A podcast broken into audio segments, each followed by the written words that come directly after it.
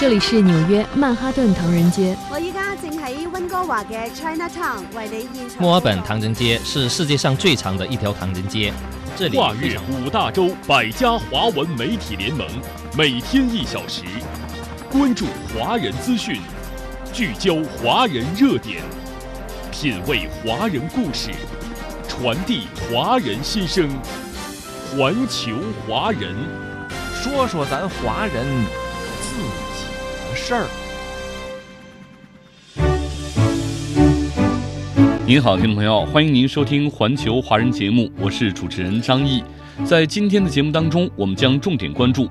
中国企业积极参与土耳其抗震救灾工作。前方记者带来详细报道。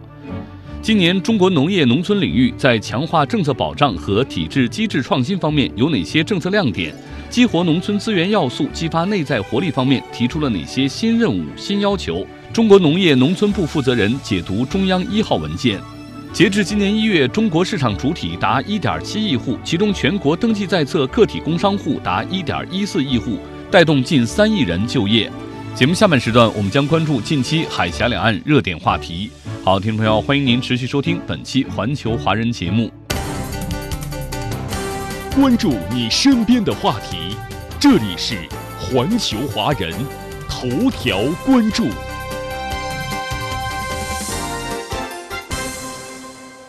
各位听友，中国企业古努特鲁电厂扛住土耳其强震，保持正常运转，为当地约四百万民众撑起电力保护伞。土耳其强震以后，当地中国企业捐款捐物，提供装备支持，迅速参与到一线救援工作中。我们来关注详细报道。当地时间二月六号，土耳其一天内发生两次强震。第一次强震发生时正值凌晨四点多，距离震中仅一百一十公里的中国企业国家电投上海电力土耳其。胡努特鲁电厂震感强烈。胡努特鲁电厂厂长张庆斌介绍，当时大家都处于睡梦之中，剧烈的震动把所有的员工都晃醒了。二月六日凌晨，我在睡梦中被震醒。我醒来时，看到桌子上的水杯已掉落，桌子在晃动，行走无法站立。同时，卫生间的洗漱用品掉了一地。这时，我感觉到发生了地震，我立即披上衣服往外就跑。等我到达院内的时候，我看见很多的中方员工已经来到了院内。这时，大家意识到土耳其发生了强烈的地震。张庆斌说：“胡努特鲁电厂办公楼、食堂和活动室都是临建的彩钢板房，没有严重受损，有些房间出现吊顶脱落。”宿舍是混凝土浇筑的两层建筑，个别房屋有细微裂缝，其他问题都不大，不影响居住。地震发生以后，胡努特鲁电厂迅速对受损设备进行抢修。我们立即组织人员安排设备的抢修工作。经过将近两天的时间，二号发电机氢气泄漏得到了解决，隔离了故障点，保证了二号机组稳定在五百六十兆瓦的负荷运行。一号机组。始终保持在满负荷运行。这次地震对我们输煤系统的设备损坏比较大，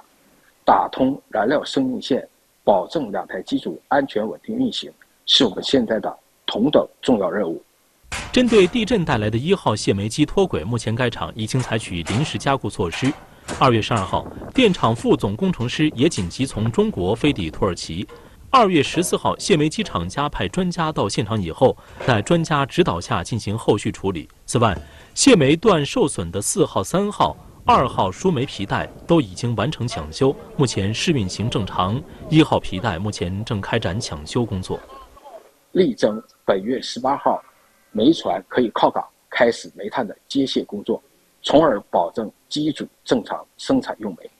位于土耳其阿达纳省。尤穆尔塔勒克市的胡努特鲁电厂是中土两国建交以来中资企业在土耳其金额最大的直接投资项目，也是中国“一带一路”倡议和土耳其中间走廊计划对接的重点项目，总投资额约十七亿美元，共建设两台六十六万千瓦超超临界燃煤发电机组，总装机容量一百三十二万千瓦。每年可向土耳其供应电力约九十亿千瓦时，约占土耳其年发电量的百分之三。地震发生以后，胡努特鲁电厂所在的阿达纳省多家发电厂遭受严重损坏而停机，当地电力供应形势严峻。只有中资企业投资建设的胡努特鲁电厂结构牢固，设备未有严重损坏。目前电厂机组保持平稳运行，为震区救援提供了安全稳定的电力来源。张庆斌厂长介绍说：“阿达纳省一共有五座电厂，在地震发生时，有四座电厂。”全部因为设备故障停运，只有胡鲁特鲁电厂保持两台机组安全稳定运行，为土耳其当地的抗震救灾做贡献。目前，胡努特鲁电厂为土耳其阿达纳省、卡赫拉曼马拉什省、加济安泰普省、伊斯肯德伦省等提供电力保障，对于缓解土耳其紧张的用电形势发挥了重要的作用。目前，国家电投、上海电力。胡努特鲁电厂为阿达纳省、马拉斯省等提供电力保障，用电高峰时段满足了近四百万人的用电需求，覆盖土耳其百分之四的人口。电厂的运营为当地恢复通讯、实时搜救提供了重要的电力保障。据土耳其当地媒体报道，此次地震是一九九九年以来土耳其发生的最严重强震。胡努特鲁电厂厂长张庆斌坦言，地震让电厂所有员工心理都受到不同程度影响，土籍员工心理创伤更大，他们的家人都在土耳其，亲朋好友中或多或少都出现了房屋倒塌或人员伤亡情况。胡努特鲁电厂迅速与所有土耳其籍员工进行联系，了解掌握人员伤亡和家庭房屋受损情况，通过细致排查。得知胡努特鲁电厂近三分之一员工的家里有不同程度的受灾情况，电厂立即腾出厂区部分员工宿舍，用来安置受灾员工家庭，并提供食堂就餐、医疗药品、生活物资等。这位是我妈妈。妈妈也是，就是那个一个月之前来，那个为了看那个宝宝，她呃她在那个在这边，呃然后呢呃发生那个地震以后，她本来想那个回家，呃可是因为我们在这边嘛，反正她也舍不得离开我们，后来她也来到这边，呃接触那个我们呃这个环境嘛，所以她说那个真的是我第一次感觉到中国人是对自己的员工那么热情那么好。作为阿达纳省的主力电源点，电厂的安全稳定运行受到土耳其能源部的高度肯定。二月十号，土耳其能源部副部长阿卜杜拉汤加致电电厂，感谢国家电投、上海电力、恩巴公司在地震后短短四天三夜的时间内，成功解决了二号发电机氢气泄漏的问题，保障了胡努特鲁电厂两台机组的稳定运行，保障了地震灾区居民的电力供应。胡努特鲁电厂还为阿达纳省、马拉蒂亚省提供了救援物资，支援了电厂急救车，还用电厂宿舍收留了很多员工家属。我代表受灾的土耳其百姓，向你们表示崇高的敬意和诚挚的感谢。那么，在抢修保供的同时，包括胡努特鲁电厂在内的多家中资企业迅速行动，全力配合开展救灾工作。当地时间二月七号十七点三十分。胡努特鲁电厂获悉，中国国家救援队将于二月八号凌晨四点四十分抵达阿达纳机场，但由于无法携带大量救援物资，救援队需要阿达纳当地的中资企业帮助准备救援方木和医疗夹板。不过，准备救援方木在眼下的环境下，并不是轻而易举就能办成的事。一方面时间紧，从木材商处采购原木到联系加工厂切割，再到装货送往机场，耗时多；另一方面，阿达纳本身也是地震灾区，很多木材商和加工厂已经关闭停业。虽然难度大，但是胡努特鲁电厂和属地员工一起立即寻找木材资源。经过努力，二月八号凌晨三点三十分完成了全部救援方木的切割和装车工作。凌晨四点送达阿达纳机场，随后同中国国家救援队一起将救援物资送到抗震一线。胡努特鲁电厂还在伊斯坦布尔买到了医疗夹板。一百套医疗夹板跨越一千多公里，于二月八号七点运达阿达纳，随后运往地震重灾区哈塔伊省。胡努特鲁电厂厂长张庆斌介绍：地震发生之后，国家电投、上海电力、胡努特鲁电厂向灾区提供救护车一辆，同时也为中国国家救援队提供方木十二立方、医用夹板一百套。现在我们接到中国驻土耳其大使馆的通知，中国国家救援队将在近期返回国内，我们已经准备好六辆大巴车，随时到抗震一线接中国国国家救援队到阿达纳机场。土耳其强震发生以后，多支来自中国的救援队抵达土耳其各地震灾区开展救援工作。驻土中资企业组成的后勤保障团，成为中国救援力量与土耳其灾区之间的一座桥梁。总台前方记者梁慧介绍说。来自中国的救援队在抵达当地之后呢，由于语言不通，并且情况也不够熟悉，在很多方面，例如交通、语言、能源、食品和设备等等，有很多繁杂又琐碎的工作要做。那所有的这些呢，都是由住在当地的中资企业为他们提供关键又有力的支援。为了保障救援队的工作，当地中资企业纷纷行动，每天都会有几辆运载不同物资的车辆前往各支救援队所在的灾区。土耳其中资企业总商会会长助理沈勤威介绍说：“为他们安排航班、安排大巴到阿达纳机场，进往灾区，然后包括我们在一些中国救援队的一些应急物资上，比如说像呃灾区急需的柴油、汽油、润滑油、机油等机械急需的一些能源，还有一些柴米油盐。我们常说这个呃兵马未动，粮草先行。我们主要是做这方面的一个物质保障。”此次强震导致土耳其多地大量民房严重倒塌，急需重型设备。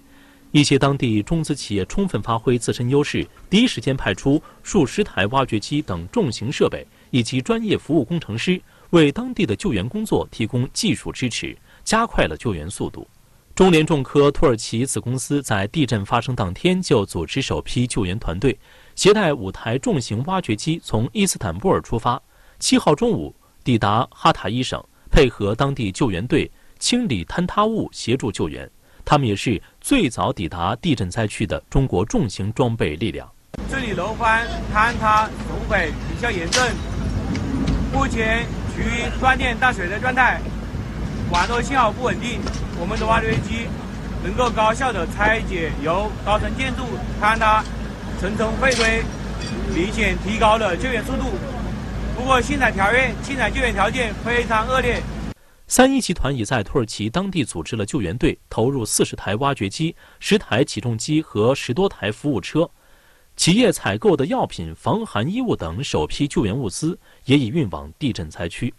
在二月九号，中国商务部举行的例行新闻发布会上，新闻发言人介绍，支持和鼓励当地中资企业商会和企业。积极履行社会责任，为灾区捐赠救援物资和设备，共同参与当地抗震救灾。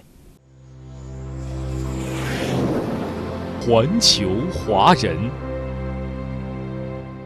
中央农办主任、中国农业农村部部长唐仁健等相关负责人，二月十四号对中中央、国务院关于做好二零二三年全面推进乡村振兴重点工作的意见，也就是二零二三年中央一号文件进行了解读。今年中国农业农村领域在强化政策保障和体制机制创新方面有哪些政策亮点？激活农村资源要素、激发内在活力方面提出了哪些新任务、新要求？我们来听总台记者唐明的报道。二零二三年中央一号文件立足当前，部署全面推进乡村振兴重点工作，并着眼长远，提出加快建设农业强国的总体要求和具体安排。中央农办主任、农业农村部部长唐仁健从三个方面对中央一号文件做了解读。守底线就是坚决守牢确保国家粮食安全、防治发生规模性返贫的底线。一是强调抓紧抓好粮食和重要农产品稳产保供。加强农业基础设施建设，强化农业科技和装备支撑，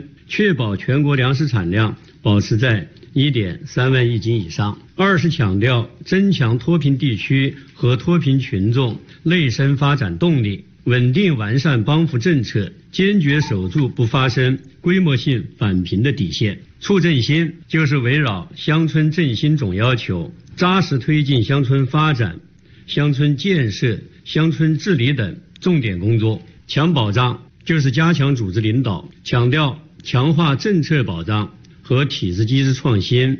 加强党对三农工作的全面领导。农业农村发展离不开资金和政策支持。唐仁健说，全面推进乡村振兴要真金白银的投入，一块是政府投入，强调坚持把农业农村作为一般公共预算优先保障领域。第二块呢是金融投入，主要是用好再贷款、再贴现、差别化存款准备金、差异化金融监管和考核评估等这些政策，推动金融机构增加乡村振兴相关领域的贷款投放。还有一块呢，就是社会资本的投入，这方面要健全政府投资与金融、社会投入的联动机制，加快建设农业强国。迫切需要改革来增动力、添活力。中央农办专职副主任、农业农村部党组成员吴洪耀说：“农村改革要继续把住处理好农民和土地关系这条主线，让广大农民在改革中分享更多成果。其中，发展新型农村集体经济不可忽视。发展新型农村集体经济，重点是做好农村集体产权制度改革的下半篇文章，巩固。”拓展改革的成果，既要抓好运行机制的完善，推动构建产权关系明晰、治理架构科学、经营方式稳健、收益分配合理的运行机制，也要探索多样化的发展途径，推行资源发包、物业出租、居间服务、资产参股等多种模式，提高集体经济收入和服务带动能力。同时，要健全农村集体资产监管体系。充分保障集体成员的知情权、参与权、监督权。吴洪耀介绍，增加农民收入是三农工作的一个中心任务。近年来，中国农民收入持续较快增长。二零一九年提前一年实现收入较二零一零年翻一番的目标。二零二二年，农民人均可支配收入首次突破两万元，达到了两万零一百三十三元。其中，工资性收入占农民收入的百分之四十一点九六。这是农民增收贡献的大头。目前，超过四分之三的农民工在省域内就业，超过一半在县域内就业。未来要顺应这种趋势，发展比较优势明显、带动能力强、就业容量大的县域富民产业，带动农民就近就地就业创业。同时，还要挖掘财产性收入的潜力。财产净收入占农民收入的百分之二点五三，还有很大的潜力和空间可以挖掘。我们将深化农村土地制度改革，扎实搞好确权，稳步推进赋权，有序实现活权，赋予农民更加充分的财产权益，创造条件增加农民财产收入，让农民更多分享改革的红利。中国国家市场监管总局最新统计显示，截至二零二三年一月，中国市场主体达一点七亿户，其中全国登记在册个体工商户达一点一四亿户，约占市场主体总量三分之二，带动近三亿人就业。今年，中国国家市场监管总局将实施个体工商户分型分类、差异化精准帮扶机制等更实举措，进一步加大对个体工商户的支持力度。我们来听记者胡波的报道。截至二零二三年一月，全国市场主体达到一点七亿户，其中全国登记在册个体工商户达到一点一四亿户，约占市场主体总量三分之二，带动近三亿人就业。国家发展改革委就业收入分配和消费司负责人郭启明：目前呢，我国个体工商户呢，带动了近三亿人的就业。这不仅使广大劳动者获得稳定的收入，而且呢，还解决了亿万家庭的这个生计问题。个体工商户健康发展，对创造就业岗位、增加收入来源、改善基本民生意义十分重大。个体工商户数量多、活力足，是稳增长、稳就业的底气所在，也是推动高质量发展的韧性所在。促进个体工商户发展条例去年十一月施行，完善了促进发展和保护权益的制度措施，从登记注册、经营场所供给以及资金、财税、金融、社保、创业就业、社区便民、知识产权保护等多个方面，对个体工商户发展提供了全方位支持。条例实施的第一个月，全国新登记个体工商户二百零四点零三万户，环比增长百分之十四点九，有效激发了个体工商户创业创新活力。近期，各地市场监管部门结合实际情况，贯彻落实条例，为个体经济营造一流的发展环境，统筹协调制定政策措施，为个体工商户在创业创新、贷款融资、职业技能培训等方面提供支持。国家市场监管总局副局长蒲纯曾表示，针对个别地方在城乡建设规划、城市和交通管理、市容环境治理、产业升级等过程中存在着影响个体工商户正常经营的情况，在制定实施相关政策措施中，充分考虑个体工商户的需要和实际困难，加强引导和帮扶，为个体工商户提供稳定可预期的经营环境。个体工商户量大面广，情况复杂，既有养家糊口的小商户，也有颇具规模的大个体。今年针对个体工商户发展水平和发展特点，将采取差异化措施，开展分型分类培育试点。国家市场监管总局登记注册局局长杨红灿：所谓分型，就是根据经营规模、营收水平等，将个体工商户大致分为生存型、成长型和发展型。三个类型分别着眼于活下来、持续经营和发展壮大三个目标，实施有针对性的培育。所以分类呢，就是鼓励个体工商户发挥自身的优势，结合实际走创新发展的路子，加大对执着坚守、特色鲜明、新产业新业态等个体工商户的选优和拔尖的培养，提升区域内个体工商户发展的总体水平。研究支持民客优心个体工商户发展的政策措施，在清理涉企违规收费方面，要求不得违反法律法规和国家有关政策规定，向个体工商户收费或者变相收费；不得擅自扩大收费范围或者提高收费标准；不得向个体工商户集资摊派；不得强行要求个体工商户提供赞助或者接受有偿服务。依法年报是每一个市场主体应尽的法定义务。今年推行的个体工商户年报改革，将从根本上解决现有部分个体工商户年报困难的现状。一系列简易便捷的年报服务，登录更便捷，报送渠道更丰富，报告事项更精简，信用修复更便利。各位听友，随着香港与内地全面恢复通关，赴港投保热度提升。近期有不少代理人在社交媒体进行赴港投保相关的营销，也有香港保险销售人员向记者表示，内地游客赴港投保客流已经恢复到疫情前的八成。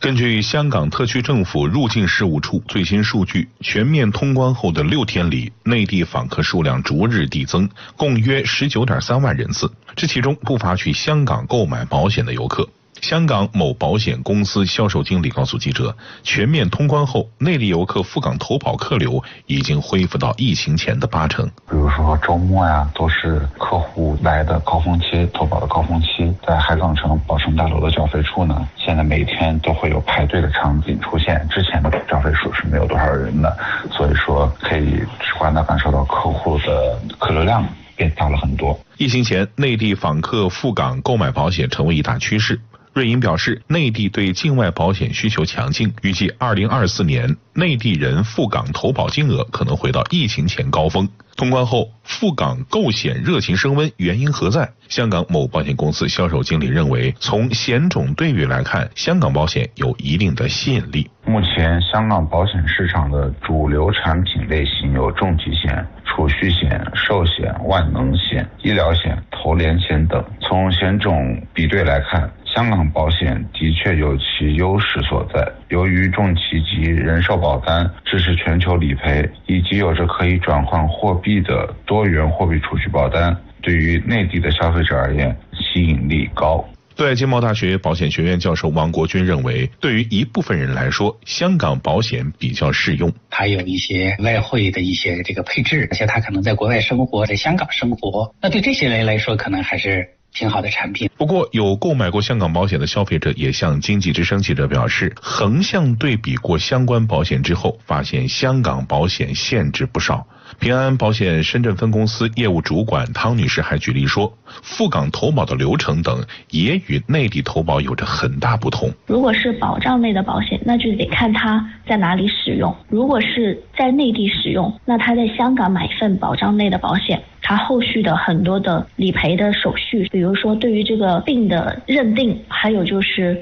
如果产生一些纠纷，它是在香港去申诉，它在内地是申诉不了的。这些维权的成本顺利理赔下来了，这笔钱它如何到内地来使用？那对于这种年金类的保险，内地的保险呢，它也是有非常强的一个监管的。就比如说它投资的种类。比如说固定收益类，还有非固定收益类，每个的占比，其实银保监它都会有一个比例的上限的控制的。对经贸大学保险学院教授王国军认为，内地和香港的保险正在走向融合，差距不断缩小。好，听众朋友，您收听的是环球华人节目，稍后欢迎您继续关注我们的节目。